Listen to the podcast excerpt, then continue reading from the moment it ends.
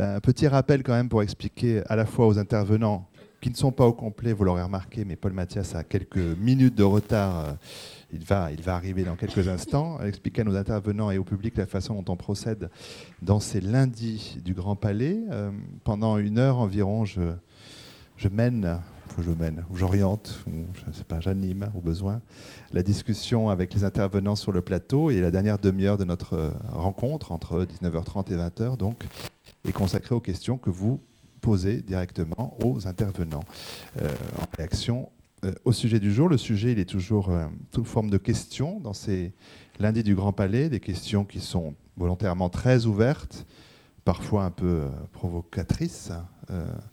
celle d'aujourd'hui plutôt sage, mais en même temps ouvre un abîme de perplexité, en tout cas la mienne. Le numérique, deux points, le savoir universel à la portée de tous, point d'interrogation.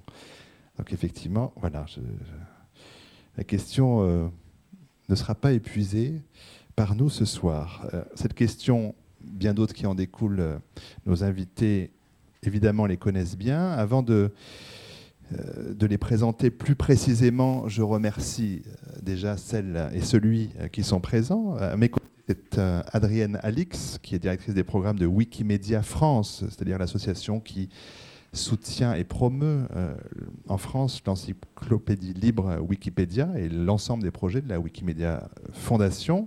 À ses côtés, c'est Arnaud Beaufort, qui est directeur des services et des réseaux et directeur général adjoint de la Bibliothèque nationale de France, qui est un titre long, mais comme ses compétences, nous remarquerons dans un instant.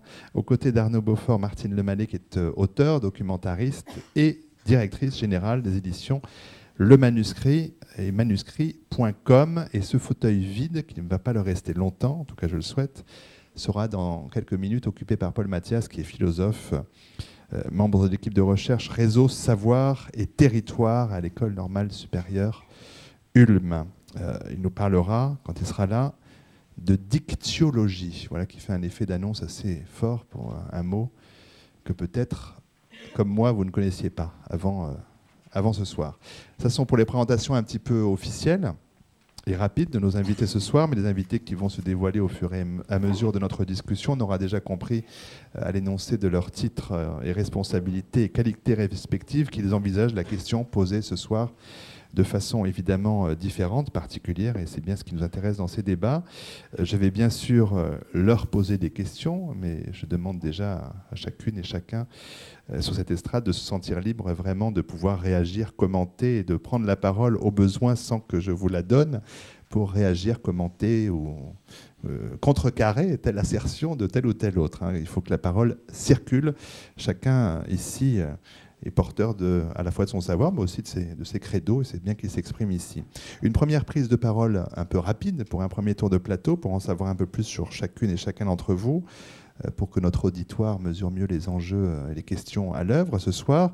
Je vais commencer avec vous, Adrienne Alix, euh, en précisant que vous êtes historienne de formation, doctorante en histoire religieuse, puis enseignante, puis responsable éditoriale pour un site de e-commerce, commerce en ligne donc, et puis je l'ai dit aujourd'hui directrice des programmes de Wikimedia France. Donc nous allons parler de de Wikipédia, vous avez en charge la définition et le suivi des programmes de partenariat avec les institutions culturelles ainsi que différents projets euh, soutenant Wikipédia. Peut-être un rappel toujours nécessaire, même si je pense que la plupart d'entre nous connaissent Wikipédia, celle qui se présente comme euh, une euh, encyclopédie libre. quel est son mode de fonctionnement? Je vous avais dit, hein, on ne prépare pas de topo, mais quand même quelque chose de très rapide. Très rapidement, c'est une encyclopédie qui a la particularité d'être euh, construite de manière collaborative, au jour le jour, sur Internet, par les internautes eux-mêmes, donc ouverte à toute, euh, toute contribution euh, d'internautes, euh, diffusée sous une licence libre, donc qui permet sa totale réutilisation, rediffusion pour quelque, quelque utilisation que ce soit. quelle autre particularité Elle vise l'intégralité de, des savoirs. Il n'y a pas de, de de, de, vision éditoriale préalable. Donc c'est vraiment tous les savoirs à partir du moment où ils sont euh, euh, étayés par des sources et présentés de façon euh, neutre. on vise à la neutralité, ce qui n'est pas toujours réussi, mais on vise à la neutralité. Donc les principales caractéristiques, c'est l'ouverture, la réutilisation possible et une volonté de, couvrir l'intégralité des champs des savoirs. On, reviendra bien sûr tout à l'heure sur Wikipédia et sur les, difficultés même de, l'entreprise. et puis comme vous êtes vraiment très très numérique, j'ai lu que Hier, vous avez posté sur Twitter, Twitter un, tweet qui disait coup de téléphone d'un animateur radio frustré de ne pas être sur Wikipédia, impression de faire du soutien psychologique. Donc je précise qu'il ne s'agissait pas de moi. Non, il ne hein, s'agissait pas de vous du tout.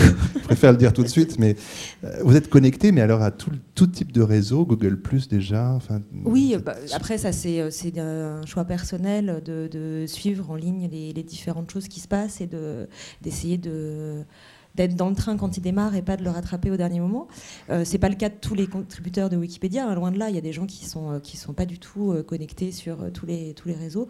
Moi, j'ai tendance depuis que depuis quelques années à, à être assez avoir envie de, tenter les différentes expériences qui, qui se passent. Donc effectivement, tout ce qui sort, en général, je teste, quitte à abandonner une fois que j'essaie de regarder le potentiel de la chose. Donc, euh, donc il y a des choses beaucoup plus obscures que euh, Twitter ou Google que j'ai pu, euh, d'autres types de réseaux de partage de connaissances notamment, qui sont complètement tombés dans l'oubli en, quelques semaines, mais, mais intéressant pour voir les différentes manières de, partager du savoir, de l'expertise ou pas.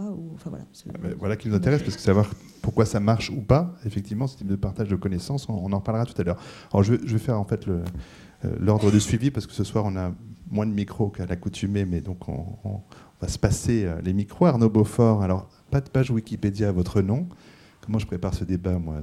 C'est terrible. Il faut que Wikipédia. Il n'y en a pas non plus à votre nom, ça je l'ai vérifié.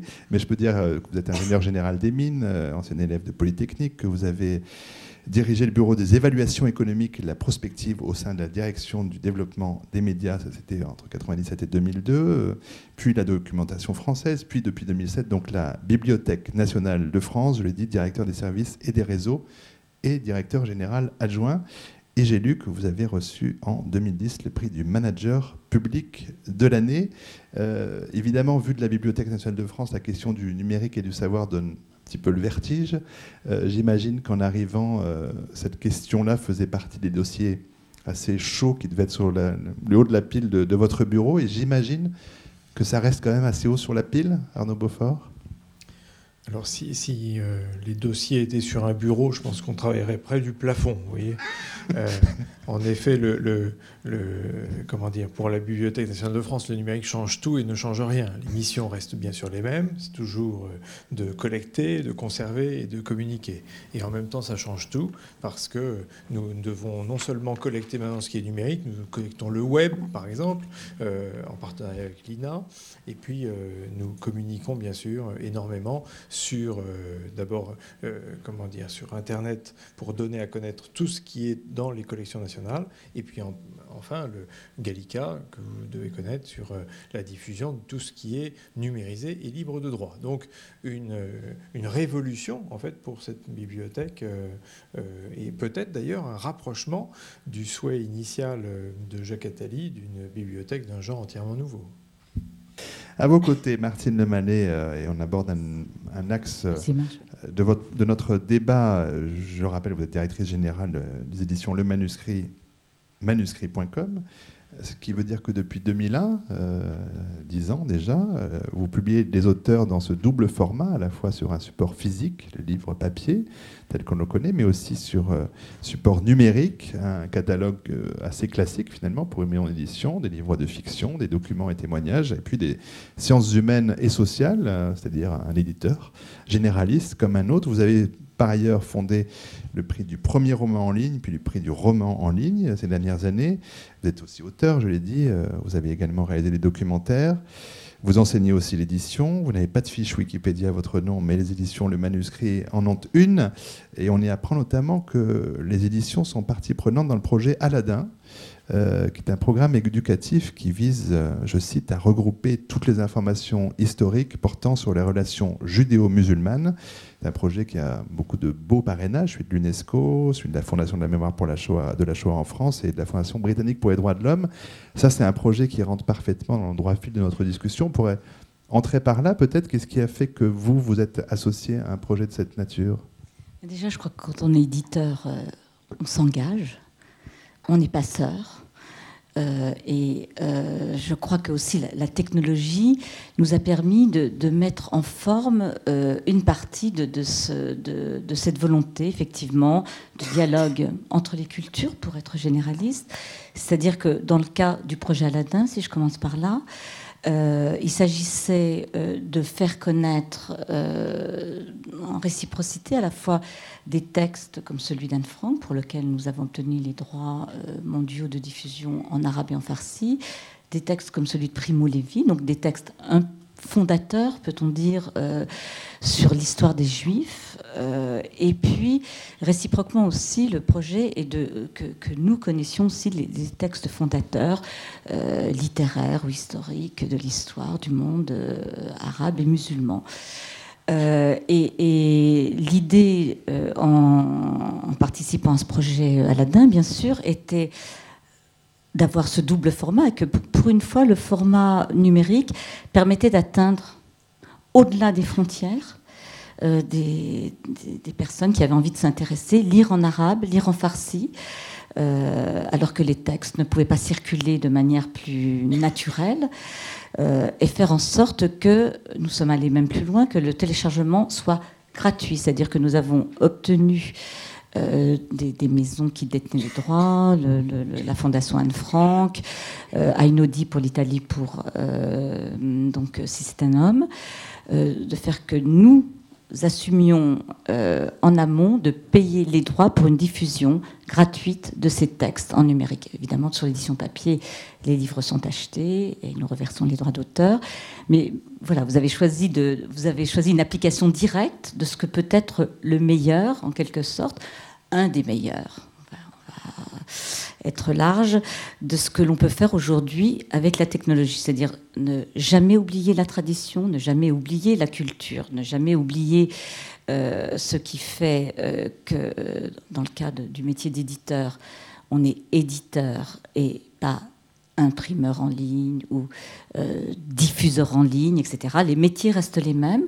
Donc c'est vrai que ces dix ans d'expérience euh, nous ont permis de construire petit à petit une histoire qui fait qu'on est parti du fait que euh, les nouvelles à l'époque, elles ne sont plus si nouvelles, même si elles évoluent, technologie, permettaient dans le fond de faire en sorte que le livre papier dur, c'était d'abord une manière de s'inscrire dans une plus longue durée des textes et de ne pas être dans euh, ces problèmes qu'on connaît, euh, du pilon, de l'office rapide, des 70 000 textes, euh, références qui paraissent chaque année et qui font que ben, il y a 20 best-sellers et peut-être 150, 200, 250 textes qui tournent et les restes parfois sont mornés avant d'être Donc tout ça effectivement n'étant pas connu du grand public, mais quand on est éditeur, qu'on a envie de publier un texte, de soutenir un auteur, on a envie que le texte ne soit pas simplement un produit, mais qu'il s'inscrive dans une durée, ce qui a du sens. Donc c'est vrai qu'au fondement euh, du manuscrit,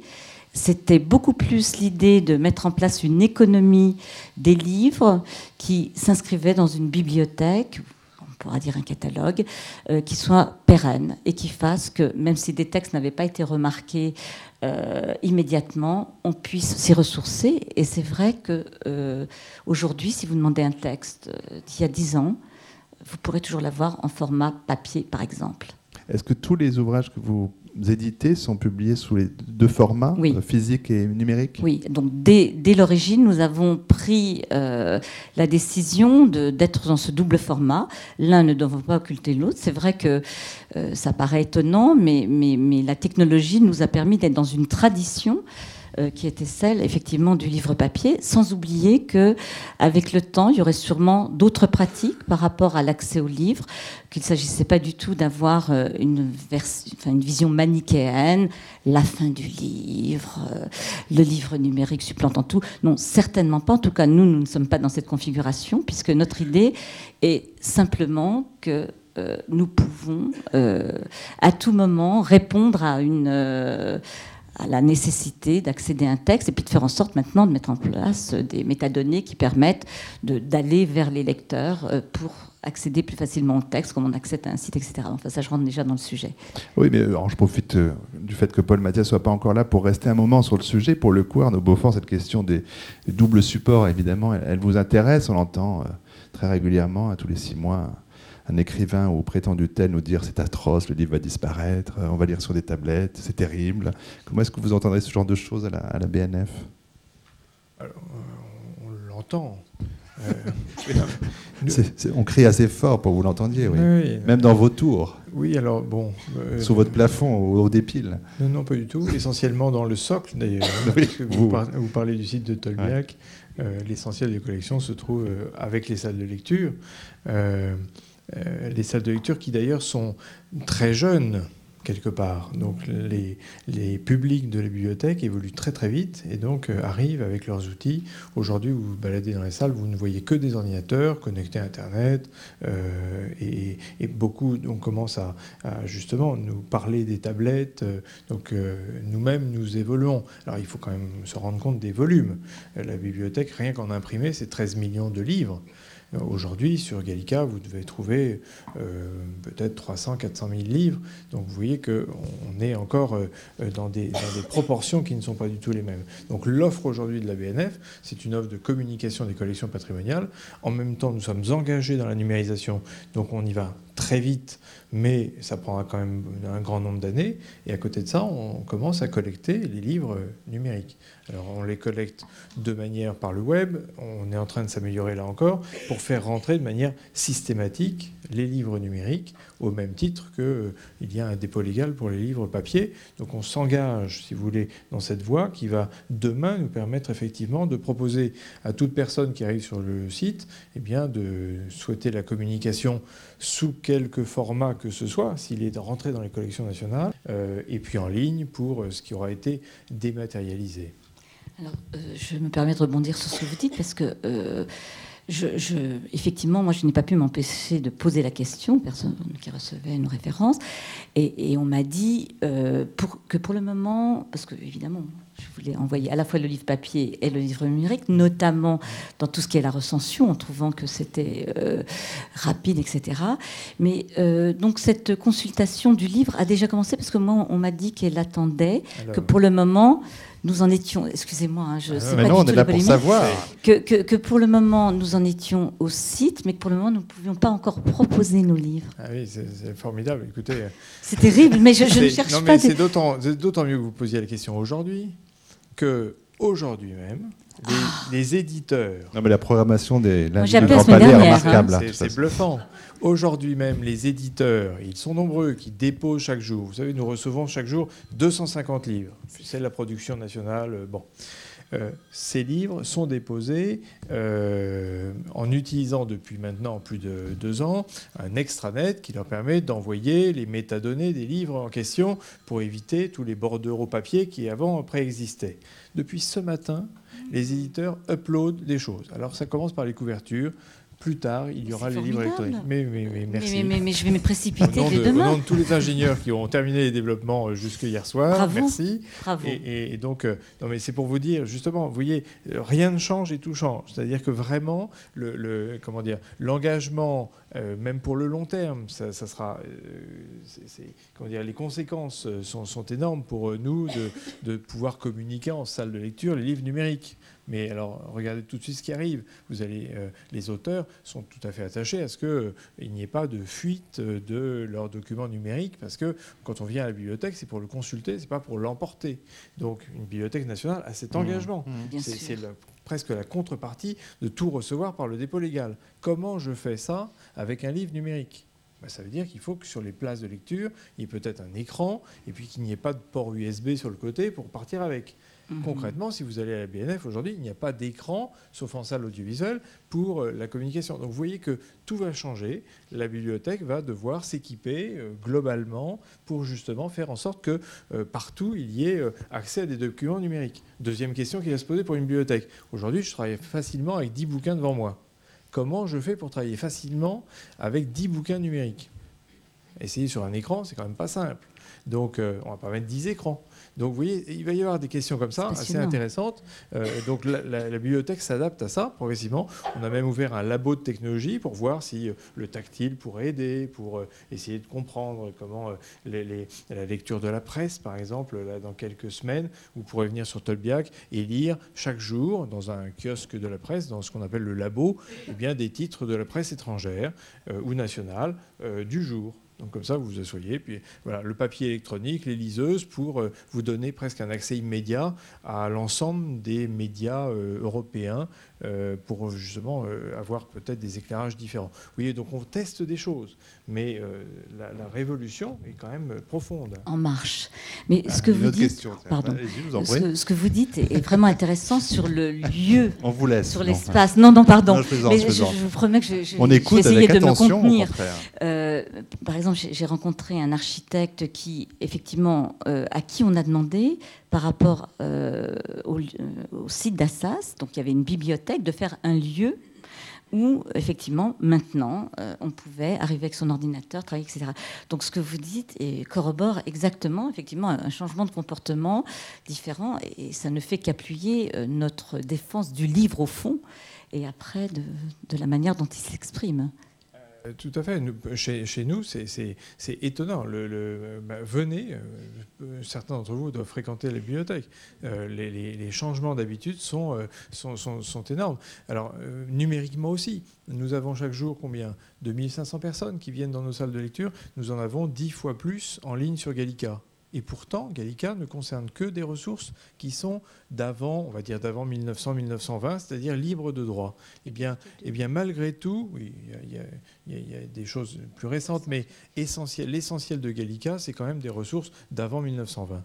Eh bien, euh, ce qui représentait chez nous, parce qu'on suit ce que tous les chercheurs demandent, à peu près 10% des, euh, des communications. C'est-à-dire que les livres qui intéressent les chercheurs à la BNF, c'est à 90% des livres très récents et à 10% des livres qui étaient euh, libres de droit. Eh bien ce 10% en ligne, malgré le, petit nombre, comme je vous le disais, de choses que nous avons mis, qui paraît grand, hein, 1,5 million de documents, c'est beaucoup, mais eh ben, génère quand même chaque jour 25 000 euh, visites. Ça veut dire que nous, nous avons démultiplié rien que sur cette partie libre de droit, énormément l'audience. C'est aussi pour ça que nous sommes engagés là-dedans et, dans une dématérialisation massive de nos fonds lorsqu'ils sont libres de droit. Et lorsqu'ils seront sous droit, eh bien, vous pourrez venir les consulter aussi de manière numérique. Donc, parce que les habitudes de recherche changent. Mmh. Aujourd'hui, regardez les gens, ils annotent, donc ils surlignent. Bah, l'application iBooks, pour ça, est très claire. Vous pouvez prendre des notes, vous pouvez surligner. Et après, ça vous donne euh, en entrée de jeu la, totalité de, vos annotations. Ça, multiplié par l'ensemble de ce que vous pouvez être amené à rechercher à droite ou à gauche, vous, pouvez, vous voyez que ça change un travail de recherche. Ça va modifier la façon dont les gens euh, euh, vont demain pratiquer la BNF. là, vous avez parlé de, lieux physiques, d'aller sur les sites, d'aller dans les bibliothèques physiques, mais évidemment la question plus largement ce soir, elle concerne l'universel à portée de tous, c'est-à-dire à. Alors, il faudrait revenir sur ce à portée de tous parce que l'Internet n'est pas, n'est pas partout. Enfin, là, on parle de pays riches, de pays pauvres, on parle de, de, haut débit, de moins haut débit. Enfin, ces questions-là, quand même, il ne faut pas les oublier, les évacuer évidemment complètement. Je sais bien que ce n'est le cas pour aucun d'entre vous, mais il faut toujours les avoir euh, à l'esprit. Euh, mais c'est vrai que les, les habitudes, évidemment, euh, changent. La consultation en ligne, évidemment, est très importante.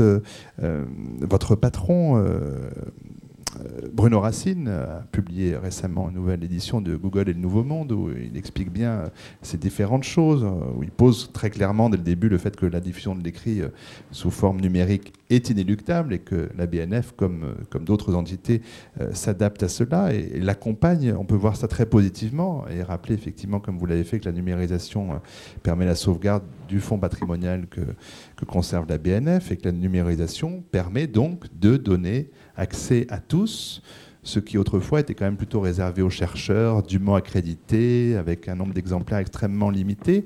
Donc malgré tout, la révolution est quand même à venir, même si elle a commencé ce matin, on a bien compris, euh, Arnaud Beaufort, c'est-à-dire c'est la, la mise à disposition via euh, les sites euh, existants du fond le plus large possible. ça va générer, euh, et on en parlera avec Paul Mathias s'il arrive, euh, de nouvelles habitudes qu'il faut essayer de, prévoir, sauf que l'Internet y conduit toujours, et on en parlera avec Wikipédia, à créer son propre usage. Alors comment est-ce qu'on fait à votre place pour, imaginer des scénarios possibles d'utilisation? Comment est-ce qu'on est qu'on imagine l'avenir? Est-ce que l'avenir c'est six mois, c'est un an? Euh, C'est quoi votre ligne d'horizon pour l'instant? Il y a plusieurs choses dans votre question. Oui, parce pardon. que, euh, comment dire, pour une le- fois que j'ai la parole, non, je plaisante encore. Je plaisante, Martine. Le, le fossé euh, dont vous parlez, euh, il n'est pas qu'à la seule main de la BNF.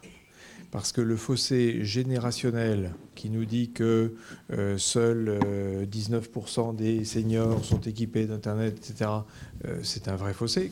Ce n'est pas la BNF qui va à elle seule euh, contribuer à le résorber. Donc toutes les actions que nous pouvons voir justement pour l'équipement, pour euh, des points d'accès, de- des formateurs locaux, etc., tout ça c'est important pour les fossés dont vous parlez. Donc le fossé générationnel, le fossé... euh, comment dire, euh, culturel, d'après le niveau d'études, etc. On sait qu'il y a une- un apprentissage qui est peut-être plus ou moins rapide. Donc, euh, à un moment donné, nous, en tant que bibliothèque, ce que l'on va pouvoir faire, c'est proposer une éditorialisation ou des contenus qui vont aller plus ou moins justement euh, vers des publics qui n'ont pas la pratique d'une bibliothèque, de recherche, euh, qui n'ont pas la pratique de- de- des salles de lecture. Donc c'est ce qu'on appelle la médiation chez nous. Donc on va faire des, par exemple des expositions en ligne avec des parcours guidés.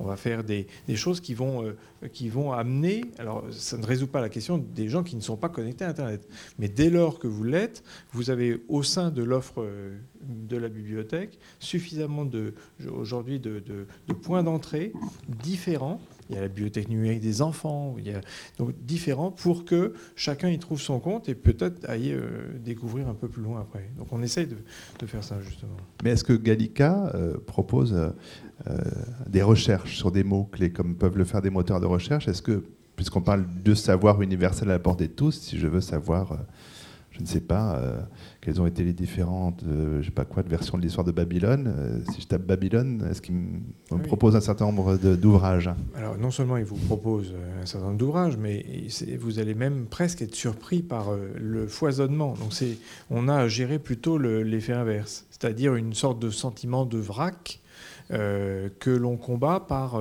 je ne sais pas si vous connaissez Gallica, mais à gauche vous avez une colonne de tri qui vous permet de raréfier finalement euh, et de naviguer par facettes de façon à, préciser votre recherche. Donc euh, vous trouverez ce que vous cherchez. Alors encore une fois, tout n'est pas numérisé, on continue. Et puis deuxièmement, il y a d'autres contenus à côté de Gallica qui nous permettent d'édi- d'éditorialiser. Et c'est ça aussi un petit peu l'avenir quelque part pour la BNF, parce que on a bien remarqué que Gallica est un, est un fournisseur de contenu adapté aux plateformes de réception. Mais à un moment donné, on a besoin aussi d'être guidé pour euh, savoir que euh, telle édition a été euh, antérieure ou postérieure à telle autre. Et ça, ce sont des connaissances de bibliothécaires, de conservateurs, que, que vous trouvez difficilement en ligne.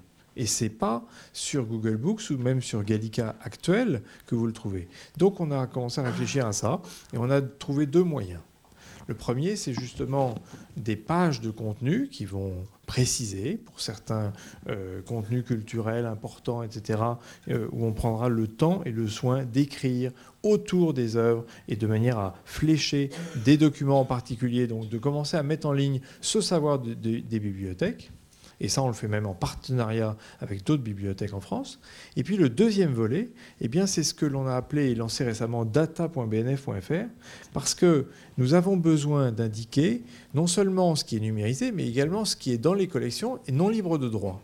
Et comment vous faites ça lorsque euh, finalement les, Français n'ont pas forcément le, le réflexe BNF ou le réflexe Gallica? On le souhaiterait quand on y travaille, mais force est de constater que euh, en face d'une recherche, les gens vont ou sur Google. Bon, donc la question c'est comment être présent sur Google avec une réponse adaptée à la recherche de l'internaute? Et donc c'est pour ça que nous avons travaillé depuis deux ans et demi sur ce, ce sujet. Il est en ligne depuis six mois. Euh, je vous invite à aller voir. C'est data.bnf.fr. C'est-à-dire que nous regroupons. Alors il faut répéter plus doucement, il y a des gens qui prennent des notes. Pardon, data.bnf.fr. Voilà. Donc ce, projet, en fait, vise à regrouper sur une seule et même page, et j'en parle d'autant plus euh, facilement euh, qu'Adrien Alix est à côté, c'est en, en voyant Wikipédia qu'on a eu cette idée. C'est-à-dire qu'on regroupe toute la connaissance de la BNF sur un sujet donné, sur une œuvre donnée ou sur un auteur, dans une seule et même page, comme le ferait Wikipédia, mais en y indiquant ce que nous, nous savons, c'est-à-dire toutes les éditions, etc., avec les liens vers le catalogue. Donc vous y trouvez aussi bien ce qui est sous droit que libre de droit, puisque ça vous donne l'information, l'indication de l'existence. Si c'est sous droit, eh bien, vous pourrez venir le consulter sur place. Si c'est libre de droit, bien souvent maintenant, vous avez un petit icône Gallica pour aller le feuilleter. Donc, vous voyez, on est engagé dans un processus où on mâche le travail des moteurs, on crée des pages adaptées aux recherches, adaptées à ce que nous avons observé comme étant des recherches culturelles autour des auteurs ou des œuvres, et nous présentons ces pages. Alors elles ont un, petit intérêt pour vous en, navigation euh, euh, par arborescence, elles ont surtout un énorme intérêt, c'est qu'elles nous font remonter dans l'index général des moteurs de recherche, et demain, je ne désespère pas que quand vous tapez Madame Bovary, eh bien, la page data.bnf.fr slash Gustave-Flaubert-Madame-Bovary sorte. Aujourd'hui, on en est très très loin. On est même au-delà de, au-delà de la dixième page Google. Donc, si ah vous voulez, point. Euh, bon, cliquons tous. Martine, et après Adrienne, absolument. Mais... Peut-être pour compléter un petit peu sur, euh, sur cette question des données, etc. Nous, sur Wikipédia et sur les, différentes ressources des projets Wikimedia, on va lier aussi, on commence à travailler, à lier vers les, les vers les, les, contenus de la BNF pour essayer d'avoir comme ça euh, quelque chose qui, où le lecteur puisse naviguer. Euh, il va avoir, euh, mais d'ailleurs sur certaines pages de, data.bnf, il, il, y a des liens vers les articles de Wikipédia. Donc quand euh, quand l'article existe. Et moi, j'ai suivi, j'ai suivi les travaux sur data.bnf.fr avec beaucoup d'intérêt et, en voyant ce que ça donnait. Et on, est dans une circulation du, savoir, à la fois du savoir sur un auteur, par exemple, où on va pouvoir passer facilement des, de, Wikipédia aux contenus qui sont à la BNF, dans Gallica ou pas dans Gallica, etc. Et puis, euh, et puis en sens inverse, peut-être je peux parler du projet qu'on a, qu'on a monté ensemble euh, l'année dernière, avec euh, entre Gallica et un des sites des projets Wikimedia qui s'appelle Wikisource, que peut-être vous connaissez, je ne sais pas, et qui est un, projet de, de mise en ligne de livres ou de documents, on va dire plutôt, qui sont dans le domaine public, donc de la même façon que, Gallica, où on a le même système de numérisation, sauf qu'on va avoir une correction humaine des numérisations qui donne un texte euh, qui est un facsimilé parfait de, l'édition, euh, enfin de la numérisation, donc de l'édition originale. Et avec la BNF, on est en train d'expérimenter des passages de Gallica vers Wikisource, où les gens qui lisent sur Gallica cliquent sur une petite, euh, une petite icône, vont participer à la correction du texte sur Wikisource. Et ce texte corrigé permet ensuite une recherche dans le texte très très très très fine, beaucoup plus fine que ce qu'on trouve avec les, les, scans de, Gallica ou, euh, d'autres numérisations. Et donc on, encore une illustration de la navigation entre euh, différents, différents sites, différentes institutions dont on ne soupçonne pas forcément qu'elles puissent travailler ensemble. Enfin, Wikipédia et la BNF, c'est pas forcément évident de se dire euh, ah bah oui, on peut avoir des choses à, se dire. Et finalement, ça, ça, je pense que c'est amené à beaucoup beaucoup évoluer. Et dans d'autres pays de Europe, entre Wikipédia et les bibliothèques nationales des autres, des autres pays, de plus en plus, cette circulation du savoir se fait euh, dans un sens comme dans l'autre. Euh, on passe. Euh, voilà, va peut-être. Alors Arnaud, je reviendrai vers Wikipédia, bien sûr. Juste un mot pour vous dire, si, si on essaye en, même temps d'être aussi comment dire, en ligne avec les pratiques des internautes, et notamment les pratiques 2.0. Donc on est beaucoup sur Facebook et sur Twitter. Et si vous êtes donc euh, abonné à Twitter ou ami sur Facebook, vous verrez, de week-end pluvieux, nous invitons les internautes à dire demain il fait moche, allez donc corriger tel bouquin. Et donc on donne un lien. Et alors ça marche très fort parce que ce livre qui n'était pas entamé encore en correction, ben, à la fin du week-end, il est totalement fait. Totalement corrigé, euh, validé, euh, double-checké, terminé. Alors, ça avance pas beaucoup en ce moment, alors c'est ça que vous voulez dire C'est un drame. vous vouliez poser une question Oui, et je non, reviens après sur voilà, Wikipédia. Je voulais ju- juste euh, vous dire que dans le fond, vous, vous, vous modernisez ce que sont les anciennes fiches, nos fichiers de répertoire, etc., sur les éditions, etc., en intégrant les miens. Euh, curieux- à titre de curiosité, que sont devenues ces merveilleuses fiches qu'on allait, qu'on consultait? Quand on allait vers un bibliothécaire pour lui demander, mais cette édition-là, qu'en pensez-vous? Il vaut mieux euh, cette édition ou cette édition? Comment on fait? Non, non, c'est une boutade. Où sont les En- filles On a les en même- réponses, évidemment. Mais oui. Alors en même temps, écoutez, euh, je ne suis à la BNF que depuis 4 ans et demi et je dois avouer que je ne nage pas du tout dans un univers papier. hein, je dois vous l'avouer. En revanche, dans cette salle, je vois quelqu'un qui travaille à la direction des collections qui s'appelle Georges-Henri Vergne. Euh, donc si Georges-Henri, tu as la réponse. Peut-être. euh, Je vais vous amener mon micro parce qu'on va pas vous entendre pardon. sinon.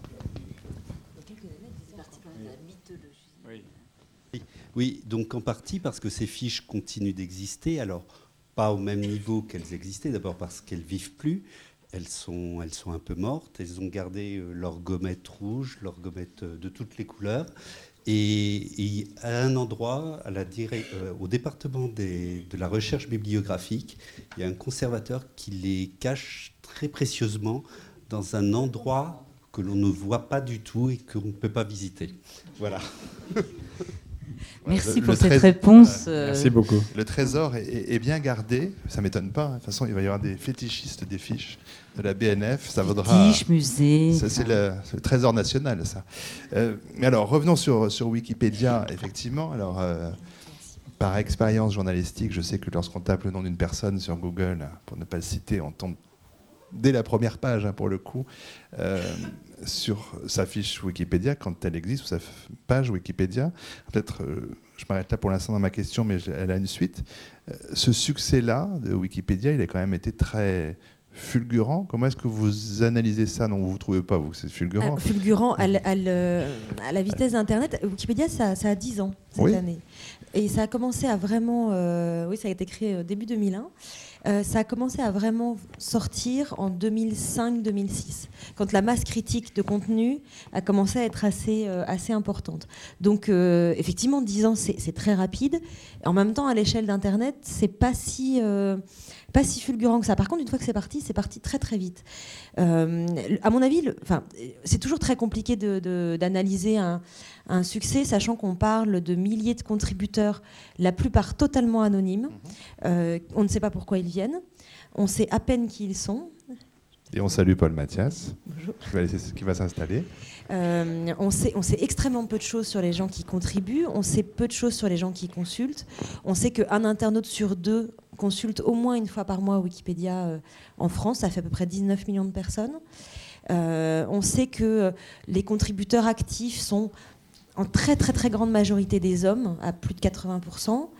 Euh, en très grosse majorité des hommes jeunes, entre 25 et 35 ans, avec un niveau d'études entre bac plus 3 et bac plus 8. On ne sait pas plus de choses.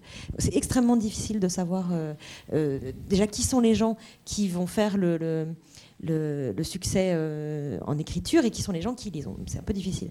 Donc après, on peut, on peut poser des hypothèses sur le, concept en lui-même.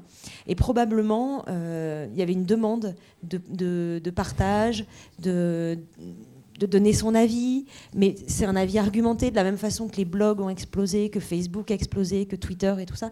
C'est l'envie de participer à la marche du monde et, euh, de partager ses connaissances. Euh, L'outil Internet étant, euh, au départ, Internet c'était que de la consultation, et dans ces années-là, ça commence à être par des, des améliorations techniques de l'édition, donc on peut donner facilement euh, quelque chose de soi. Donc je pense qu'il y a, a- on s'est rentré dans un bon, un bon moment. Et puis les choses, les, choses s'auto-entretenant, euh, ça paraît maintenant de plus en plus logique pour les gens de, de- de corriger une faute d'orthographe, de, euh, d'apporter des connaissances, même si euh, il faut rester extrêmement modeste sur le, su- le succès de la chose. Je regardais des statistiques qu'on a sorties la semaine dernière. sur les locuteurs du français, parce que la Wikipédia en français, c'est euh, pas sur la France, c'est les francophones, on a un 25 contributeurs pour un million de locuteurs du français. Donc le succès de Wikipédia euh, en contributeur, je ne parle pas trop du succès en lecture parce que euh, si ça tombe toujours en haut de, Google et ça tombe toujours en haut parce que c'est un site extrêmement structuré, enfin après c'est des questions techniques donc c'est normal que ça, ça, arrive en haut. Pour ce qui est de la contribution, on est très content mais on reste à 25, 25, contributeurs pour 1 million de locuteurs. Donc le, processus de, contribution et de collaboration, ça reste quelque chose de très... Euh, euh, on n'en est qu'au démarrage. C'est-à-dire que le, francophone profite, mais n'alimente pas beaucoup. Eh ben, je pourrais traduire ça comme ça. Alors oui, parce que le francophone, euh, ça peut être un francophone qui, qui n'a pas les moyens, de, qui n'a pas une connexion illimitée, gratuite, etc. On, nous, on est en train de travailler beaucoup sur, sur l'Afrique. Vous parliez de, de en ligne, hors ligne. On travaille à mettre à disposition Wikipédia hors ligne sur des clés USB, sur des DVD, sur des ordinateurs, sur des réseaux Wi-Fi qui fonctionneraient sans Internet dans des universités africaines. On est en train de monter des projets euh, là-dessus parce que nous, ça nous semble simple. On paye un abonnement à 30 euros par mois, on a Internet illimité à haut débit. Euh, essayer de lire Wikipédia ou de contribuer avec du bas débit, c'est quasiment impossible. Euh, et, puis, beaucoup de gens payent extrêmement cher une connexion Internet à la minute dans un cybercafé, euh, euh, notamment en Afrique. Et, on n'est donc pas du tout sur les mêmes rapports. Et, on, est vraiment au démarrage du numérique. Donc, nous, on essaye maintenant de d'aller au-delà de l'homme blanc occidental de 25 ans bien éduqué. De, pourquoi j'en parlais tout à l'heure, euh, effectivement. Alors, je laisse encore un instant à Paul Mathias euh, le, temps de reprendre son souffle, parce qu'on venait à peine d'ouvrir la page Wikipédia, nous avons parlé du livre numérique, de la Bibliothèque nationale de France, je vous fais un résumé des épisodes précédents. Euh, mais sur Wikipédia, donc alors je finis ma phrase tout à l'heure, commencé tout à l'heure, la, la, question évidemment, c'est celle de la fiabilité attendue des informations, et on a tous remarqué que voilà, il arrive qu'il y ait des erreurs. Euh, et donc, effectivement, on, entend bien que les associations, les partenariats avec des institutions comme la, la Bibliothèque nationale de France ne peuvent que renforcer euh, la fiabilité des informations sur Wikipédia. Alors, très concrètement, il y a, on appelle ça des patrouilleurs. Il y a des gens qui, vont voir, qui, vont chercher. vous, vous, êtes patrouilleuse hors pair, vous-même, Adriana Dix. Non, mais enfin, vous l'avez beaucoup, beaucoup fait. Euh, il y a cette question-là, quand même, d'attendre un, résultat qui soit un résultat euh, juste. Et euh, cet écart-là, comment, comment on fait avec? Parce que la question du savoir universel, la portée de tous, enfin ceux qui ont Internet, sauf que si ce savoir n'est pas toujours précis. Alors, en, fait, on c'est une question qui est, euh, qui est cruciale parce que, euh, et, qui est vraiment une grande source de motivation pour les contributeurs. Les contributeurs très actifs, qui représentent à peu près 1000-1500 personnes sur la partie francophone, c'est quelque chose qui les, qui les taraudent en permanence. Mais même certains, certains jeunes notamment, parfois il faut, les calmer un petit peu parce qu'ils ils ont tellement peur qu'il y ait des erreurs qui soient mises qu'ils sont tout le temps en train de vérifier. Ça fonctionne par un système d'autocontrôle. Plus on a de personnes, moins on a de chances, moins on a de risques qu'il y ait des erreurs ou des, choses problématiques. On considère que plus il y a de personnes qui vont passer sur un article et qui vont savoir qu'ils peuvent contribuer, qui peuvent corriger une erreur, moins il va y avoir d'erreurs. Et en fait, ça se vérifie, c'est un pari complètement euh, fou, mais qui en fait se, vérifie assez bien. Plus un article est fréquenté, Sauf, sauf sujet très polémique, euh, OGM nucléaire, euh, où, là c'est très très difficile d'avoir des, articles fiables. La majorité du temps, plus un article est, est, édité, plus un article est lu, et plus sa qualité est bonne. après, euh, Wikipédia ne garantit pas son contenu, l'encyclopédie universaliste ne garantit pas plus son contenu, le dictionnaire Larousse non plus. Euh, serait bien fou celui qui garantit un contenu 100% exact. Donc, euh, donc on, a beaucoup, beaucoup tapé sur Wikipédia il y a quelques années. J'ai l'impression maintenant que les, les, les, gens acceptent la possibilité de se dire j'ai une information, je regarde s'il y a une source fiable.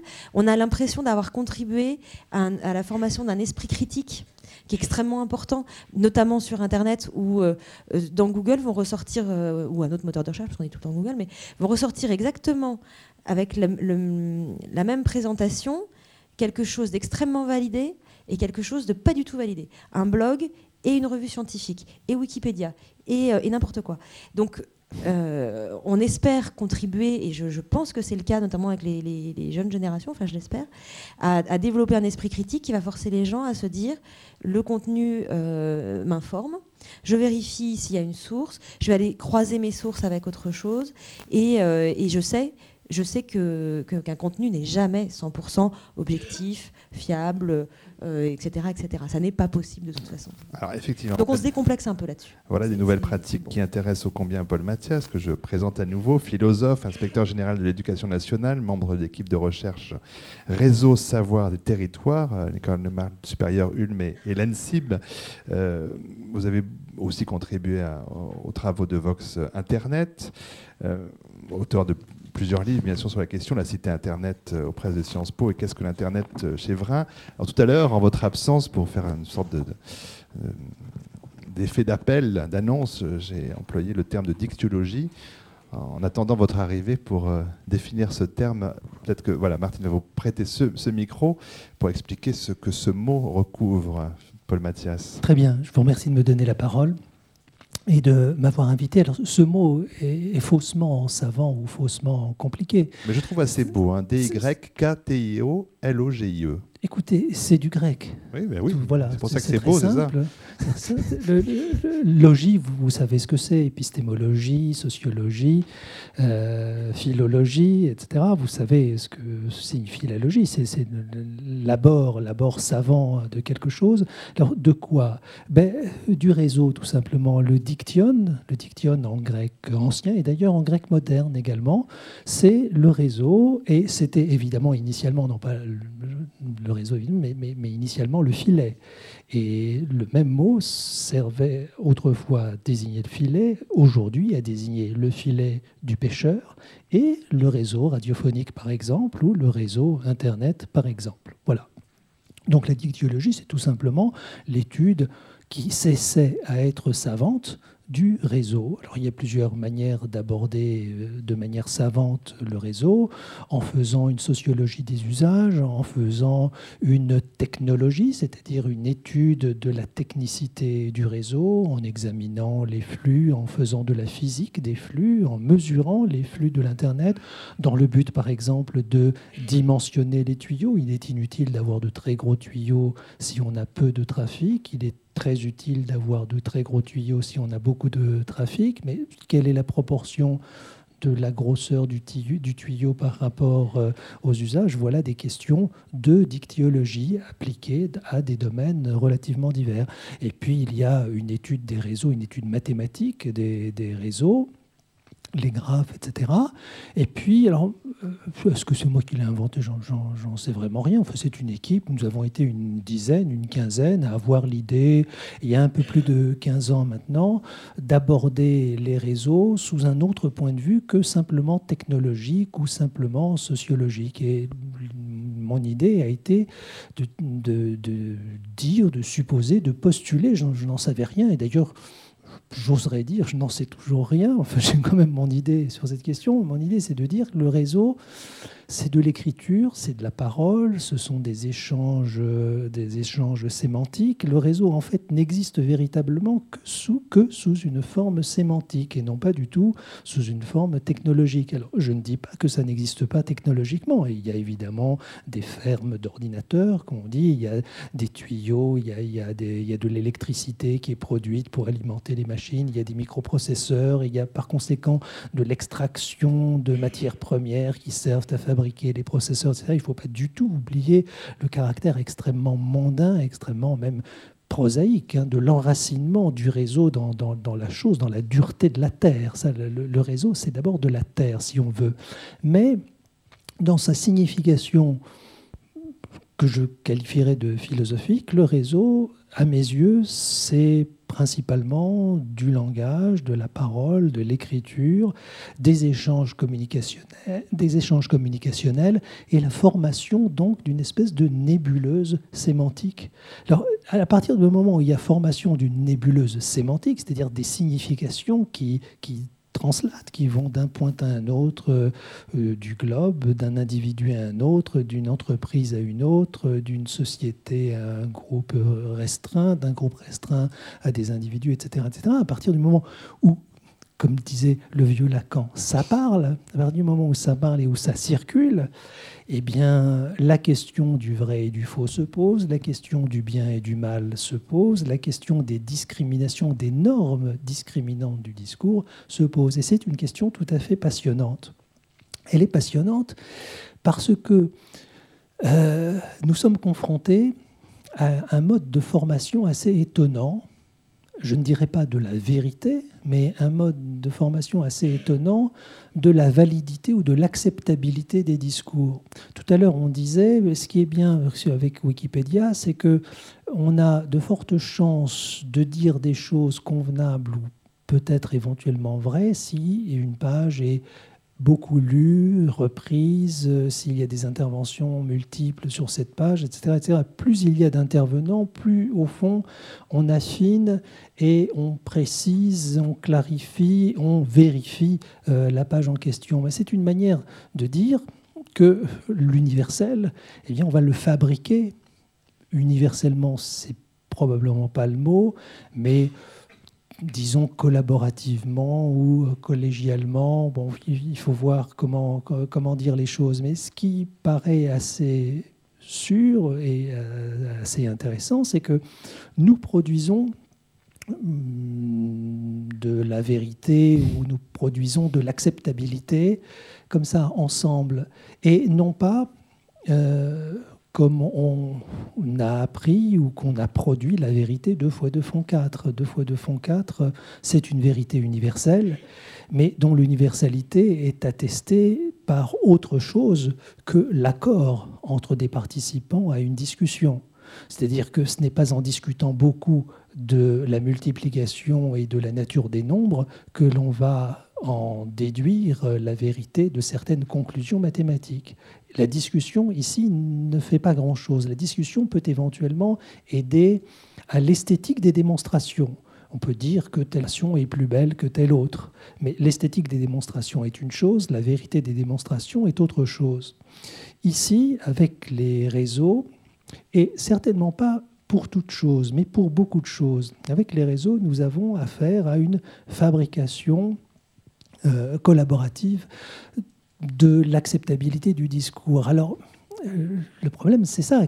Qu'est-ce qui est acceptable ou inacceptable? Quelles sont les normes de cette acceptabilité? Est-ce que ce sont des normes sociales? Est-ce que ce sont des normes éthiques et absolues? Est-ce que l'universel, en d'autres termes, est absolu ou bien est-ce que l'universel est simplement général et acceptable? Ce sont ces questions. Alors, pour le coup à caractère résolument philosophique, qui m'ont longtemps passionné, tandis que je travaillais sur, euh, le réseau et, ce qu'il pouvait être sur le phénomène du réseau.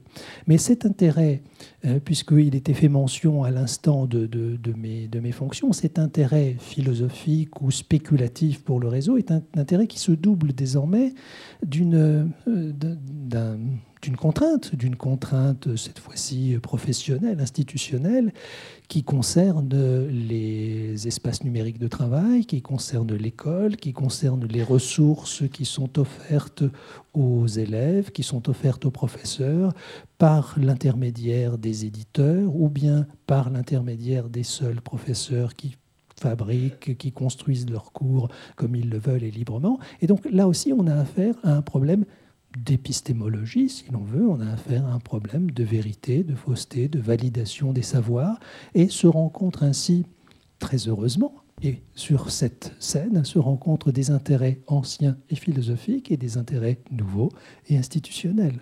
Mais, mais alors, après cette brillante intervention, son esthétique était tout à fait séduisante, Paul Mathias, mais euh, vous pointez bien que euh, l'Internet euh, produit un, nouveau régime d'être en communauté, où les communautés euh, se requalifient, se, se, redéfinissent. Et ce qu'on lit aussi quand on vous lit, c'est que le réseau dépasse toujours euh, les, usages, pour lesquels il, est prévu. Alors concernant cette question du savoir universel à la portée de tous, qui semble être comme ça une sorte d'horizon. Est-ce que c'est pour vous un horizon aujourd'hui euh, chimérique, mais ou une finalité à venir? Euh, c'est une, c'est une expression inappropriée. c'est une expression inappropriée. Il y a de savoir qu'universel. Il n'y a de savoir que de l'universel. Mhm. Soyons aristotéliciens, c'est indépassable. Non, mais je, je, ne plaisante pas, en fait. Euh, si on, on, pose la question du savoir sérieusement, on a affaire à de l'universel, et ça n'est pas une question de discussion, c'est une question de, de, validation procédurale des énoncés, etc. C'est une affaire assez compliquée, c'est une affaire de savants. Mais la question, c'est à la portée de tous. Alors hein voilà, alors, si on insiste sur le à la portée de tous, il faut accepter de passer de la vérité à l'acceptabilité. Au fond, ce qui nous intéresse, c'est pas de savoir ce qui est absolument vrai. Ce qui nous intéresse, c'est de savoir euh, quelque chose qui est adapté à une situation à laquelle on est confronté un devoir à, à, rendre, à rendre le lendemain ou le surlendemain en lettres ou en mathématiques, ou bien, je ne sais pas, moi, une recette de cuisine, c'est un savoir quand même, une recette de cuisine.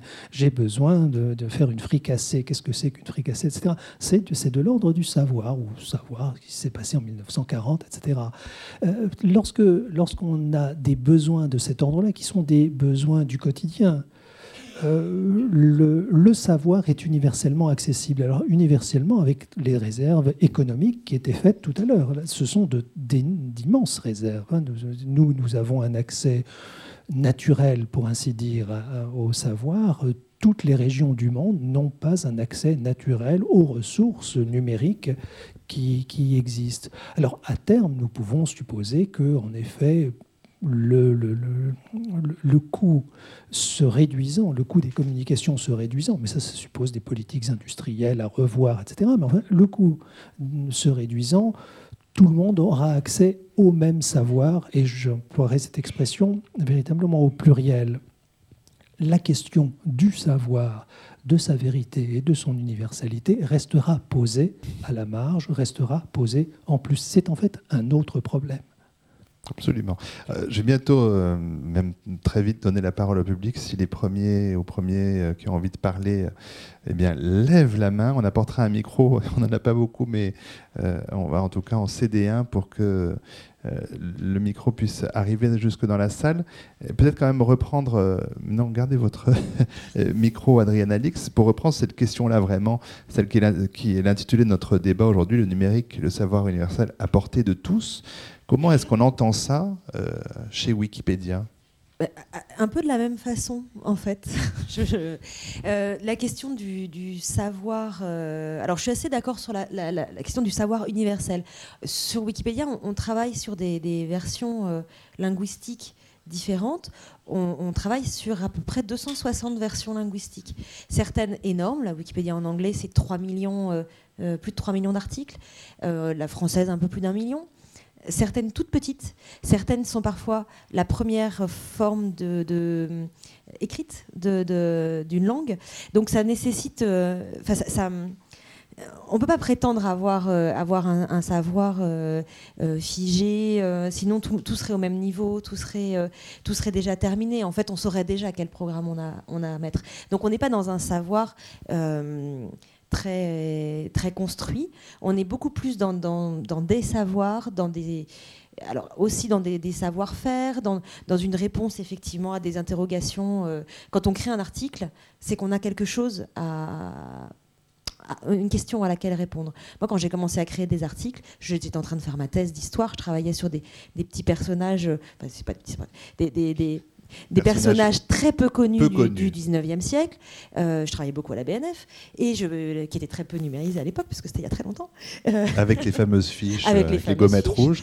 Et, euh, et, en me disant, euh, j'ai tellement cherché, j'ai tellement eu de mal, à, je vais le donner. Et, et c'est comme ça dans toutes les langues. Donc le savoir, finalement, à, à portée de tous, c'est le savoir dont quelqu'un d'autre a déjà eu besoin, ou quelqu'un d'autre a déjà partagé, qui va pas être forcément exactement celui que je cherche. On est dans des choses extrêmement relatives et pourtant, on va essayer de donner, euh, donc pour que ce soit acceptable, comme disait Monsieur Mathias, on va essayer de donner des sources vérifiables. On est dans une notion de vérifiabilité du savoir. Pas forcément de véracité, de, de, validation, mais de vérifiabilité du savoir. Et après, apporter tous, c'est ce que je vous disais tout à l'heure, c'est euh, dans les pays occidentaux, on y est quasiment et encore. Mmh. Il y a énormément d'apprentissage à faire sur comment chercher une information, comment vérifier une information. C'est quelque chose qui est extrêmement important euh, pour... Euh, on pense beaucoup aux jeunes, mais on pense beaucoup moins euh, aux, personnes de tous âges qui débarquent sur le, monde numérique, qui tout d'un coup, devant un foisonnement d'informations, se retrouvent incapables de faire le tri. Et ça, ça se fait à tout âge vraiment à tout âge. Il faut une pratique pour, euh, pour y arriver. Et, euh, et puis après, il y a toute la question des gens qui n'ont pas accès à Internet et qui, euh, qui est énorme. Et je ne pense pas qu'on ait le temps d'en parler. Alors ça appelle à nouveau plusieurs questions, mais une réaction de Paul Mathias. c'est passionnant ce que, ce que dit Madame, parce que pour, le mettre, pour, pour le dire dans mon langage à moi, ça veut dire qu'il y a deux strates dans la question de l'universalité du savoir, il y a le savoir universel, c'est-à-dire les contenus de savoir, l'histoire, euh, la physique, euh, les mathématiques, l'art culinaire, euh, l'esthétique, etc. etc. C'est-à-dire les contenus de savoir que nous allons chercher. Mais comment est-ce que nous allons trouver ces contenus de savoir? Nous allons trouver ces contenus de savoir parce qu'ils sont convenablement balisés, convenablement rangés, parce que, en d'autres termes, ils, sont, euh, ils gisent dans des bases de données. Et il y a un deuxième degré d'universalité, si, l'on veut, qui est le, le degré du langage des bases de données et du balisage de ces savoirs. C'est-à-dire qu'il faut être capable de trouver les pages pertinentes pour ce qui concerne euh, l'art culinaire au XIXe siècle, euh, ou bien encore l'art militaire au XIVe siècle, ou bien encore euh, la peinture au XXe siècle. Tout cela doit être convenablement catégorisé, mais convenablement catégorisé, ça veut dire qu'il faut des catégories universelles, il faut que toutes les machines s'y retrouvent, etc. Il y a donc une deuxième strate de, la vérité, si l'on veut. Ce qui est bien que, contrairement à ce qui se passait autrefois, où la vérité c'est une affaire de contenu de savoir, la vérité devient une affaire et de contenu de savoir et de balisage des contenus de savoir. Ça rend l'affaire beaucoup plus complexe et tout à fait passionnante. Alors Martine de Mallet, euh, vous voulez intervenir? De, de, réagir à deux niveaux sur ce que vous veniez de dire, euh, de manière à ce que on ait la traduction euh, de ce que vous appelez universel et de quand vous parlez d'universalité, je pense qu'on est dans deux registres différents et ça, je pense que c'est important de, pouvoir le déterminer. Mais c'est au philosophe que je parle, que je m'adresse plus exactement. Et, voilà, donc c'est obligatoirement, enfin c'est une question qui, s'impose. Et puis de manière plus, plus générale, pour revenir à ce que vous disiez, alors est-ce que je suis enfuie euh, dans la tradition ou pas, j'en sais rien, mais en tout cas, il y a cette phrase de la jeunesse que je ne peux jamais m'empêcher euh, de, porter, qui est Apprends les jours anciens, ils sont devant toi. Donc ça, je pense qu'on peut tous se l'appliquer. Et notamment quand vous parlez euh, de, Internet, etc., la connaissance les choses, évidemment, bien évidemment. Et en même temps, je ne vous entends pas euh, parler finalement des experts. Alors, même si la notion d'expert est relative, pour moi, elle est fondamentale. D'abord parce qu'elle est le socle à partir duquel on peut aussi engager euh, une discussion, une réflexion.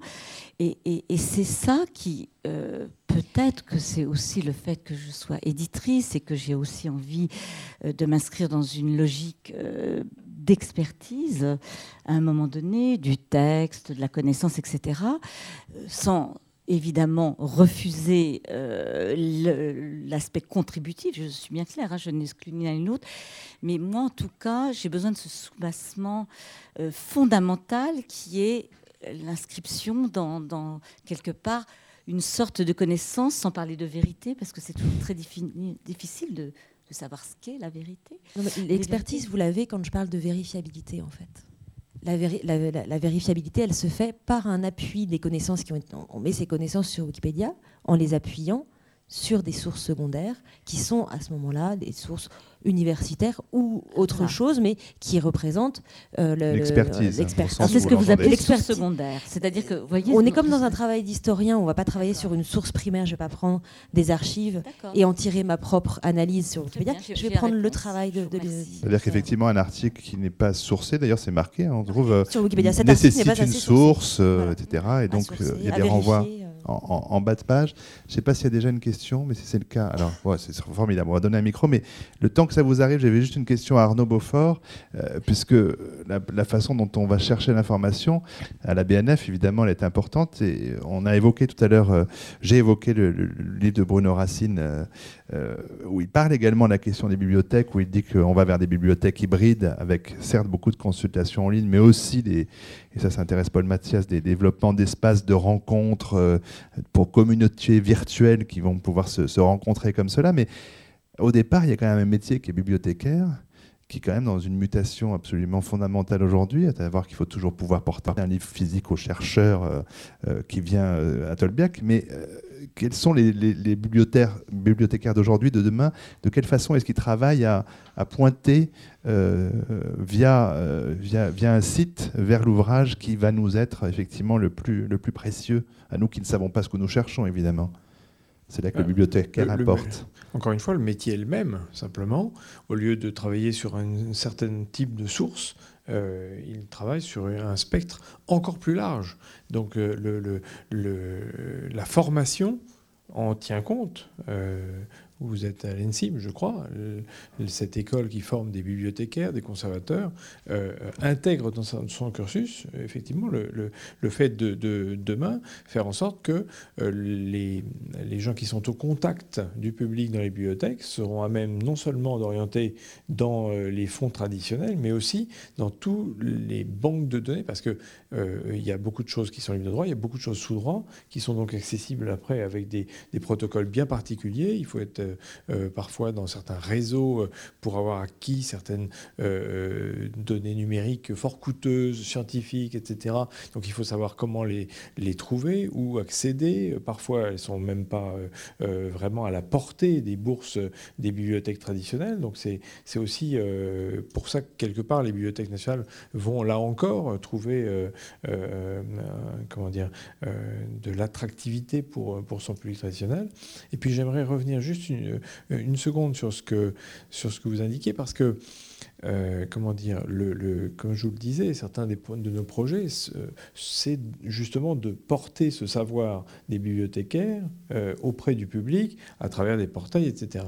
Mais il y a aussi un appel euh, presque orthogonal à cela, c'est quand on nous dit avec vos contenus, on est capable de faire d'autres choses et on aimerait euh, que vous nous mettiez en contact avec les contenus créatifs qui ont été produits grâce à ce que vous mettez en ligne. Par exemple, euh, ce qu'on appelle les UGC, les, euh, les User Generated Contents, ou plus prosaïquement chez nous, des gens qui feraient par exemple des, des, recherches et qui voudraient partager, ou en tout cas faire savoir ce qu'ils ont déjà trouvé pour que d'autres puissent se déclarer eh bien, fans de cette recherche, partager des choses. Euh, donc euh, il y a un appel à cela. Nous avons mis en place un lecteur exportable qui permet à chacun de pouvoir mettre sur son site, sur son blog ou même sur une page Facebook le livre de son choix euh, lorsqu'il est libre de droit ou collection de photographies d'Adjé ou j'en sais rien.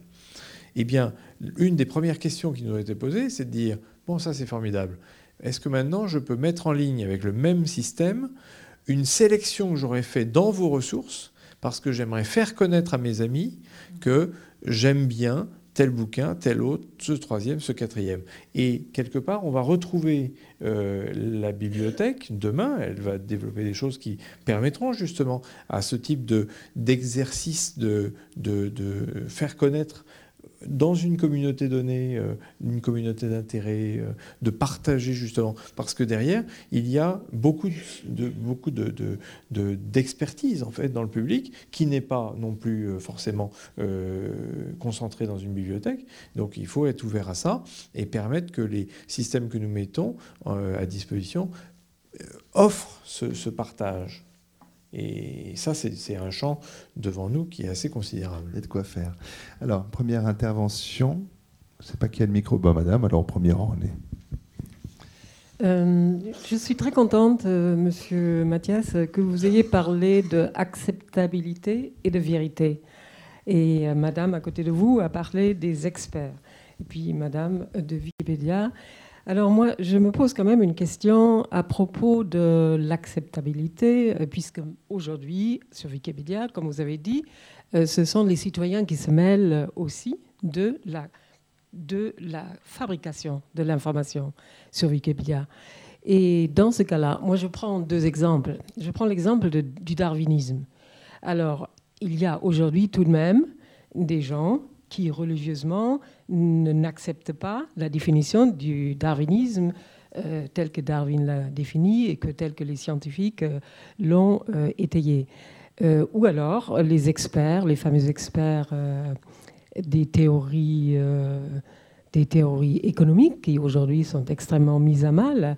Euh, voilà. Euh, comment, où est la vérité d'une part et où est l'acceptabilité et comment ça s'articule entre les citoyens, c'est-à-dire cette fabrication de l'information entre les citoyens et les experts ou les scientifiques. Alors si on prend le cas du darwinisme peut-être? Alors, sur, Wikipédia, c'est effectivement quelque chose qui est euh, tous les jours en, question. Et euh, on, donc, on, vise à, ce qu'on appelle la neutralité de point de vue. Et il y avait quelqu'un qui. Enfin, on disait est-ce que la neutralité de point de vue, c'est 5, euh, minutes pour Hitler, 5 minutes pour, pour Churchill On pourrait dire 5 minutes pour Darwin et 5 minutes pour les, créationnistes pour contourner un petit peu ça et essayer d'être dans une, une, acceptabilité qui soit quand même la plus fiable possible, toute l'idée, ça va être d'attribuer les points de vue et de leur attribuer la, juste place qu'ils ont dans la connaissance générale. Je vais prendre un exemple qui est un exemple assez euh, emblématique, qui est la question de, des attentats du 11 septembre. Euh, vous avez une, une, réponse, une explication accepté par une très grande majorité de personnes, qui est considérée comme la, version. Euh, voilà, il y a, des, terroristes qui, euh, qui envoient des avions sur des tours et qui les font tomber.